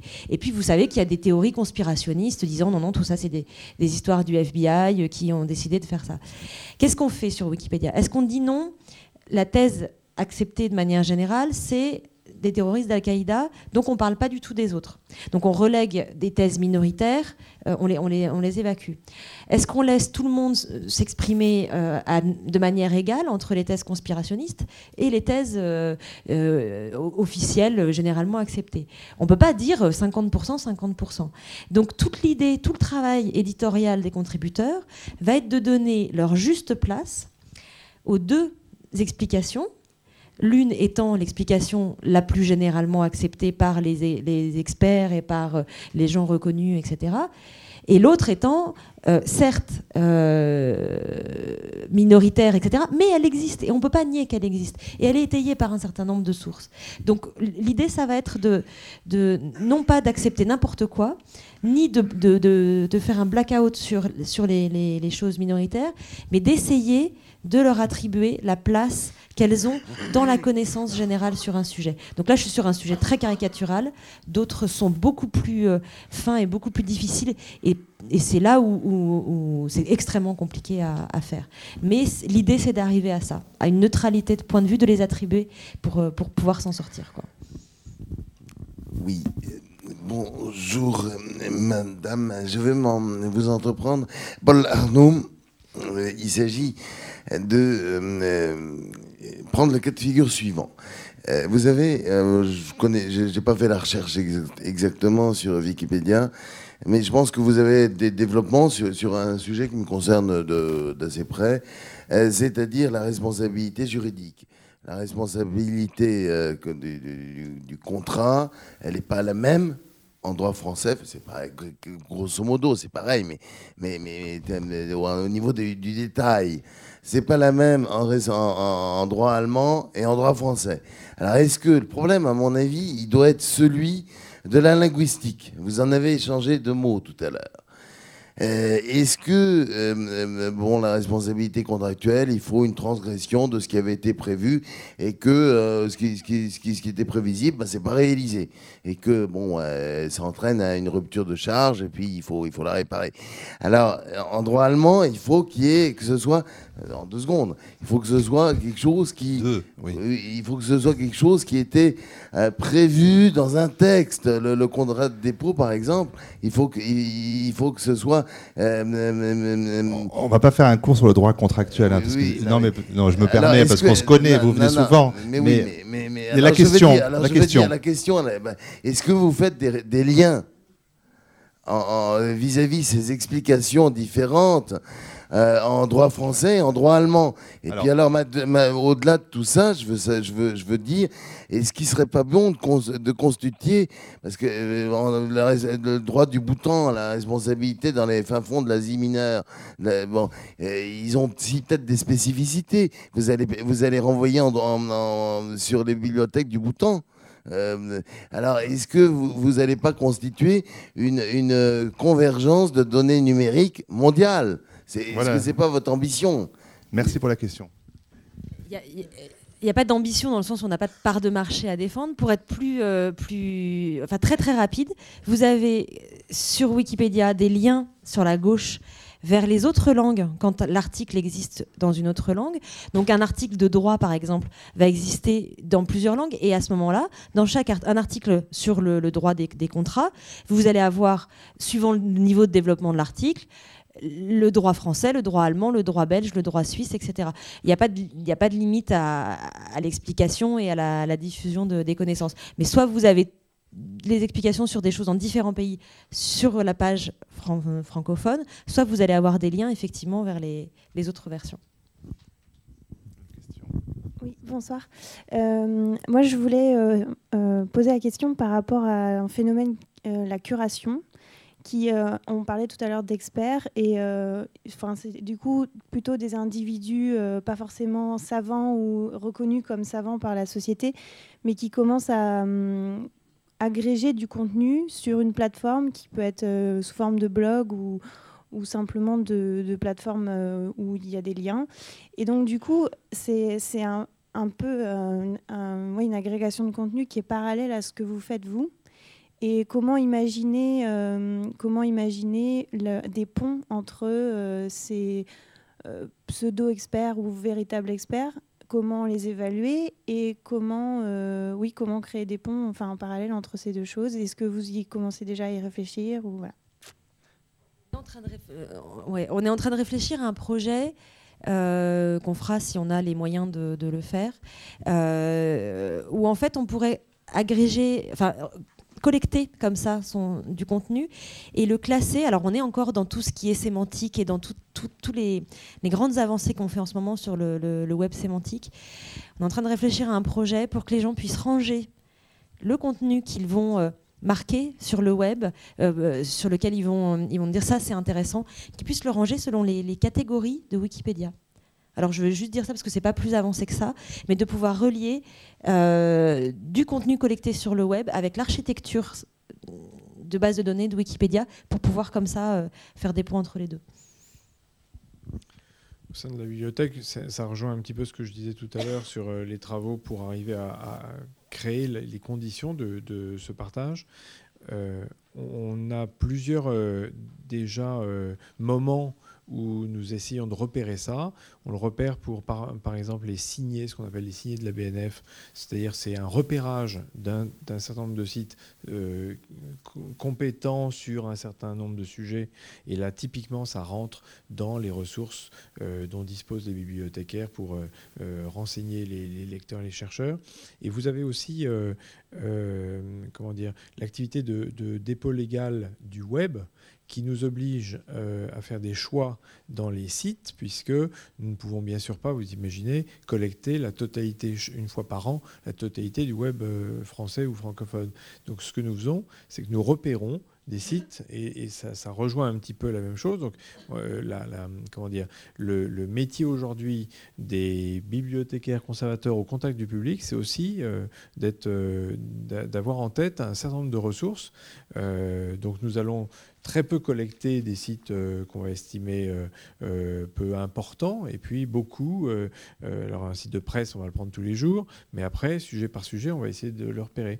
Et, puis on a une troisième, un troisième moyen de, de repérer les choses, c'est que nous sommes alertés sur la réutilisation des ressources, notamment de Gallica, et donc tous les matins, lorsque des sites ont intégré des documents ou ont fléché des liens, eh bien, nous avons une alerte. Donc nous allons systématiquement voir.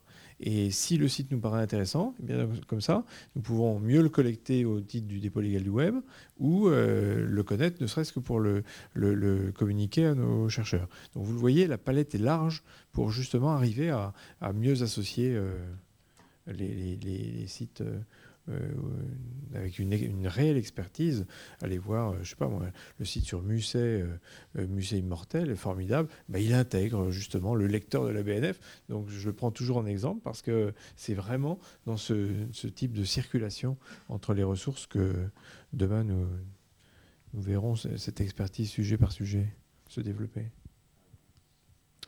Bonsoir. J'ai une autre question, ça touche en fait le référencement et notamment le référencement lié au financement des institutions qui sont sur le réseau. Euh, j'aimerais avoir votre avis sur euh, l'influence euh, du financement que vous pourriez recevoir, notamment par exemple sur Wikipédia. Donc là, la personne s'exprime sur ce sujet, mais également plus largement en dehors de vos institutions, sur des moteurs de recherche, sur, euh, sur d'autres choses, touchant notamment éventuellement à, à pousser euh, l'utilisateur vers la désinformation plutôt que vers l'information. Voilà. Alors sur le financement, euh, pour Wikipédia, c'est assez simple. C'est financé par des dons, des dons de, des internautes. en France, l'année dernière, on a, on a traité à peu près, à peu près 12 000, 13 000 dons différents. Donc, c'est des, des, petits dons en général. Euh, il y a quelques dons d'entreprises, pas en France, plutôt aux États-Unis, quelques dons de fondations qui, euh, qui donnent pour un usage précis. Par exemple, ça va être un don pour améliorer euh, l'interface, euh, pour charger des photos, etc. Donc, mais on est, est, il euh, n'y a pas de publicité, il n'y a pas de, revente de quoi que ce soit, à part des t-shirts éventuellement sur un site confidentiel. On doit, on doit gagner 300 euros par an avec ça. mais on est uniquement sur du don, du don particulier, donc avec une, indépendance complète de nos ressources. Et donc, il n'y a pas de, pas de question d'acheter quoi que ce soit. Les dons servent uniquement à faire tourner les, serveurs et monter les différents projets de, diffusion. S'il s'agit pour votre question de, de, vous interroger sur la neutralité euh, des moteurs de recherche, euh, la, bibliothèque est un, est un vrai euh, comment dire, fervent acteur justement pour essayer de, de, faire en sorte qu'effectivement, je vous le disais tout à l'heure, pour des recherches liées à des œuvres ou d'être des auteurs, à titre personnel, je suis crucifié quand nous ne sortons pas sur une recherche Madame Bovary et que vous avez tout un tas de choses qui sortent, mais la BNF est absente. Donc si on a créé Data, c'est aussi pour remonter justement sur des requêtes aussi basiques. Mais, mais, mais comment dire, au-delà de ça, nous sommes aussi attachés à quelque chose qui euh, euh, est, un autre versant de la neutralité des moteurs, c'est au fait que les moteurs doivent s'attacher, je l'espère tout du moins, à présenter de manière euh, la plus équitable les données qui seraient les leurs et les données qui seraient celles des autres. Et donc, vous avez beaucoup de livres aujourd'hui sur Madame Bovary, prenons cet exemple. Certains sont sur Books Google FR, mais d'autres sont sur Gallica. D'autres, enfin, sont dans l'édition contemporaine, euh, vendue. Et donc, il serait légitime que lorsque vous faites une recherche et que vous dites je cherche un livre, eh bien, les moteurs s'attachent à rendre compte de la totalité de la production et pas seulement une partie. Et voilà, donc c'est aussi un de nos combats.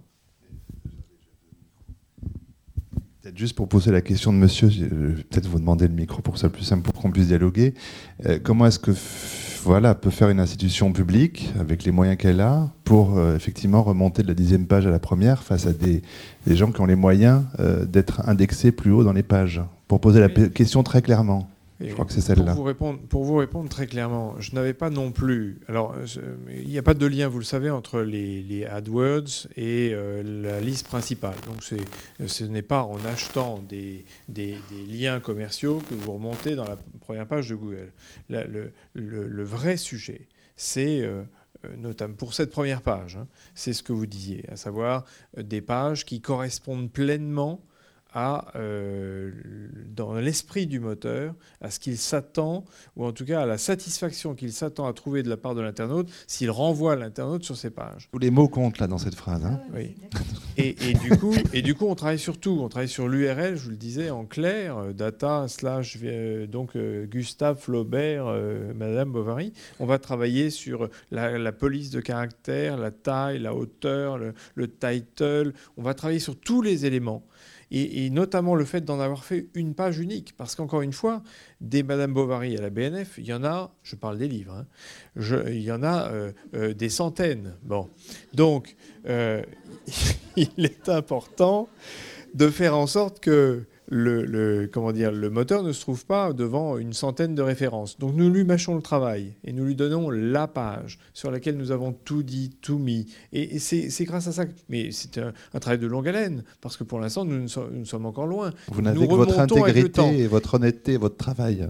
Non, mais j'entends bien. C'est ça. Par rapport à la puissance de feu. Alors là, typiquement, parce que d'ailleurs, nous ne passons pas de, je vous le disais, d'AdWords ni rien. Nous ne faisons pas pression d'aucune sorte. Simplement, nous, l'huile de coude va nous faire remonter. Et puis, il va falloir des liens, parce que ces pages vont commencer à être connues. Donc, il va y avoir des liens qui pointeront vers nous. Donc, le page rank va monter. Donc, nous remonterons. Et, voilà. Et on croise les doigts et on met des cierges. On travaille. On, cloue des, poulets vivants sur les portes. une, dernière, une ou deux, une question et une deuxième dernière Alors moi, ma question s'adresse un peu à tout le monde, c'est par rapport au droit d'auteur. Donc, euh, à l'heure actuelle, sur les ouvrages numériques, par exemple un e-book que j'ai acheté, euh, je ne peux pas le partager puisque je suis limité en nombre de partages. Et j'aimerais savoir, enfin, dans quelle mesure est-ce que ça limite On parle de savoir universel, mais je ne peux plus prêter mon livre à la personne que je vais croiser dans la rue ou je ne peux plus le prêter par rapport au, fait que ce soit limité par les sécurités qui sont dessus. Donc, comment vous voyez les choses? En fait, demander à l'éditrice, quand même, Martine Lamallet, son point de vue. Je peux effectivement, parce que c'est aussi l'objet bah d'une réflexion. Nous, nous avons choisi, donc nous, nous préservons le droit d'auteur et, nous avons bien fait la différence entre le droit d'auteur pour les livres papier et les livres numériques. Euh, voilà en maximalisant bien sûr tout ce qui était euh, droit d'auteur numérique. Nous avons aussi fait attention au prix du livre numérique. Euh, et ça, euh, pour nous, c'est fondamental. C'est-à-dire qu'il ne s'agit pas de vendre un livre numérique à 20% de moins que son prix papier, comme c'est l'usage aujourd'hui. Nous sommes entre le tiers et la moitié. Alors c'est vrai que cette histoire économique était assez simple encore jusqu'à peu de temps parce qu'il n'y avait pas de, de distributeurs qui venaient prendre entre 30 et 50% euh, du prix. Donc c'est vrai qu'entre 30 et 50% de 5 euros, euh, on a quand même fait un livre réel avant, qu'il ne soit en ligne. Et, c'est compliqué. Mais en même temps, je pense qu'aujourd'hui, il y a des usages. Je pense qu'aujourd'hui, on ne peut pas aller contre, justement, aller contre le piratage. C'est aussi de à disposition des livres numériques pas cher, euh, qui soit euh, dans les usages de ceux que le lecteur s'attend à trouver. Et pour, enfin, je pourrais encore gloser très très longtemps là-dessus parce que c'est vrai que c'est une vraie réflexion et une vraie détermination aussi euh, pour les éditeurs et selon là où on se place dans, dans, dans, dans, la manière de faire de l'édition moi, par exemple, si vous téléchargez un des titres de notre catalogue, vous n'aurez pas ce problème. On a pris la décision de mettre à disposition l'ensemble de notre catalogue, qui est le premier, c'est pas moi qui le dis, c'est un article du syndicat national de la librairie que j'ai découvert par hasard, euh, qui est le premier euh, catalogue en nombre euh, de l'édition française sans DRM, c'est-à-dire sans justement voilà, qui, qui, permet d'être lu sur tous les supports. Vous pouvez aussi le passer. On prend en compte que effectivement, euh, eh bien, on n'ira jamais contre le fait de pouvoir passer un livre comme on se le passe de personne à personne, que aucune, euh, si quelqu'un veut faire sauter ces sécurités, je ne crois pas qu'aujourd'hui, évidemment, c'est peut-être pas encore à la portée de tout le monde, euh, ça soit euh, impossible de le faire. Donc, moi, je préfère mettre à disposition le maximum de livres en protégeant le droit d'auteur, en étant dans une logique d'économie, de pratique par rapport aux livres numériques, de telle sorte que, effectivement, voilà, cette question, en tout cas, ne, se, pose le moins possible. Ah, toute dernière question, puisqu'on dépasse l'heure, euh, mademoiselle. Euh, voilà, en fait, c'était juste aussi pour euh, répondre à, la jeune fille derrière par rapport aux protections actuellement sur les livres. donc, il y a un recours actuellement au Conseil d'État Apple versus le reste. mais ma question, c'était surtout que bon, le numérique a fait en sorte que les coûts de fabrication des livres et donc de l'édition ont beaucoup baissé. Et comme le fait remarquer euh, euh, l'éditrice, les coûts, pour l'instant, sur les livres numériques, n'ont pas beaucoup baissé. Et euh, enfin, grosso modo, ce que je me demandais, c'était s'il fallait pas carrément repenser le système des licences, parce que quand je vois la propriété intellectuelle au niveau des livres, qui est, je crois, 75 ans après la mort de l'auteur, mais à, réviser, hein, je ne sais pas. 70, enfin, une période assez longue. Et quand on regarde la protection euh, au niveau des brevets pour tout ce qui est, par exemple, les médicaments ou de l'ordre technologique, euh, scientifique, on voit qu'il y a quand même un énorme fossé. Et je m'étais dit que ce fossé était, on peut dire, rentable à partir du moment où il y avait l'édition et qu'il fallait euh, enfin, rentabiliser les livres et pouvoir rémunérer les auteurs. Mais maintenant, il faut peut-être repenser carrément le système. Enfin, je me posais la question. Il y a deux réponses rapides, je crois. Euh, nous, c'est pour ça que sur, euh, sur, Wikipédia et sur tous les projets, on publie directement sous une licence libre. Euh, c'est-à-dire que dès la publication, c'est réutilisable totalement. Et, et, et, on intègre les autres contenus une fois qu'ils sont tombés dans le domaine public. Ce qui nous pose des problèmes assez fréquent, pas que pour les livres, pour l'architecture aussi. On ne peut pas mettre une photo de la pyramide du Louvre, on ne peut pas mettre une photo de la tour Eiffel éclairée la nuit parce que l'éclairage est protégé par le droit, d'auteur. On peut pas mettre... Il y a énormément... La plupart des monuments par les architectes sont protégés. Hein, Tous les monuments dont les architectes, qui ont été soit construits, soit repris par des architectes qui ne sont pas morts depuis plus de 70 ans, on ne peut pas diffuser... Euh, Il faut flouter les monuments. Alors on se pose la question très sérieusement de mettre sur les articles sur le Louvre un gros carré blanc devant la pyramide du Louvre pour euh, montrer un peu la, on comprend les choses, mais la certaine absurdité aussi parfois de, de, ça. On n'est pas contre le droit d'auteur, mais, on, pense assez souvent qu'effectivement, il faudrait peut-être euh, le, repenser un petit peu. le dernier mot de ce soir, Martine Le Mallet. Il est obligatoirement repensé, mais je pense que euh, c'est pas si simple, si vous voulez. C'est comme, euh, je donne toujours cette comparaison. Euh, avant, on s'éclairait à la bougie, il fallait avoir la bougie, euh, son stock, etc. Aujourd'hui, on, appuie sur un interrupteur, on se demande pas comment arrive la lumière. Donc, il faut pas oublier que pour l'édition, tout à l'heure on parlait d'experts, donc il y a tout un travail qui précède ce travail. D'autre part, on ne se rend pas compte aujourd'hui encore dans le grand public, c'est que l'édition numérique, c'est tout juste pour celui qui a envie de faire son métier euh, de l'édition classique traditionnelle, plus tout ce que maintenant entraîne le travail sur les métadonnées, euh, le, maximum de travail sur euh, les, tags, les, les, on paie. Ce n'est pas, gratuit de s'inscrire sur une base de données euh, pour la diffusion des livres, etc. Donc je pense, et là on n'a pas le temps, mais c'est vrai qu'il faudrait organiser de manière très transparente un débat, mais je pense aussi qu'il faudrait peut-être porter à la connaissance du plus grand public ce que sont ces métiers de la tradition qui demandent énormément d'expertise alors, ils ne sont pas toujours peut-être faits comme il le faut, ils ne sont pas toujours, etc. Mais, je voudrais qu'on ne perde pas cette notion, euh, même si elle n'est pas toujours euh, relayée dans, sa meilleure forme. Et, ça, c'est aussi l'histoire du débat. Et... Débat bien réel. On se donne rendez-vous la semaine prochaine pour un débat qui sera consacré. La question, c'est le virtuel est-il plus séduisant que le réel? Ce sera lundi prochain, je vais y arriver. Merci beaucoup aux quatre intervenants qui étaient là ce soir. Merci à vous.